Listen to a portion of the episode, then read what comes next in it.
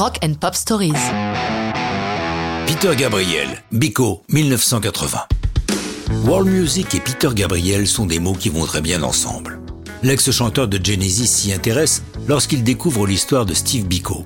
Rappelons qu'il s'agissait d'un militant anti-apartheid qui fut tué par la police sud-africaine durant sa garde à vue. Gabriel prend le sujet à cœur, se plonge dans les livres consacrés à Biko. Bien connaître le sujet lui permet de donner une vision originale à l'histoire, contée à la troisième personne, du point de vue d'un homme blanc, middle class, bien élevé, un Anglais qui regarde ces événements de loin. Gabriel précise Ça me paraît tellement incroyable que les Sud-Africains aient laissé commettre ce crime, alors que le monde entier prêtait attention à l'arrestation de Biko. C'était un homme très intelligent, qui raisonnait sans haine. Ses écrits sont très structurés, bien plus que ceux de nombreux politiciens.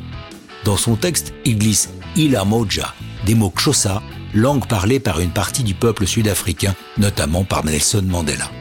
Quant à l'inspiration musicale, il l'a expliqué au magazine Mojo. Ça m'est venu alors que j'écoutais une radio onde courte néerlandaise. Elle jouait la musique d'un film intitulé Dingaka. Il y avait là-dedans des éléments vocaux et un groove qui m'ont donné envie d'en savoir plus. J'ai commencé à écouter les morceaux africains. Et mon ami Anthony Moore m'a fait connaître la musique du jazzman sud-africain Dollar Brand. Il est celui qui m'a le plus inspiré. Les cornemuses que l'on entend peuvent sembler incongrus dans une chanson basée sur des rythmes africains. Mais Gabriel venait d'apprendre que les cornemuses sont nées en Extrême-Orient et ne les considère donc pas comme typiquement écossaises. D'ailleurs, il ne s'agit pas de vraies cornemuses, mais d'un son de synthé. Pour le chœur final, Gabriel met à contribution tous ceux qui sont là. Musiciens bien sûr, mais aussi techniciens, cuisiniers et même les producteurs Steve Lillywhite et Hugh Packgam.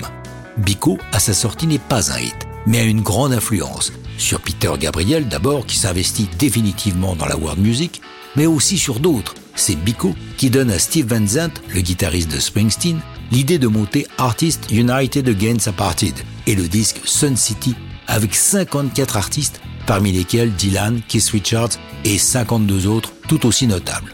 Il faut attendre les années 90 et la fin de l'apartheid pour que Biko soit enfin joué sur les télévisions et radios sud-africaines. En 90, deux mois après la libération de Mandela, lors d'un immense concert célébrant cet événement au stade de Wembley, Gabriel chante Biko en duo avec le musicien ougandais Geoffrey Oriema. Et ça, c'est une bien belle fin pour une histoire de rock'n'roll.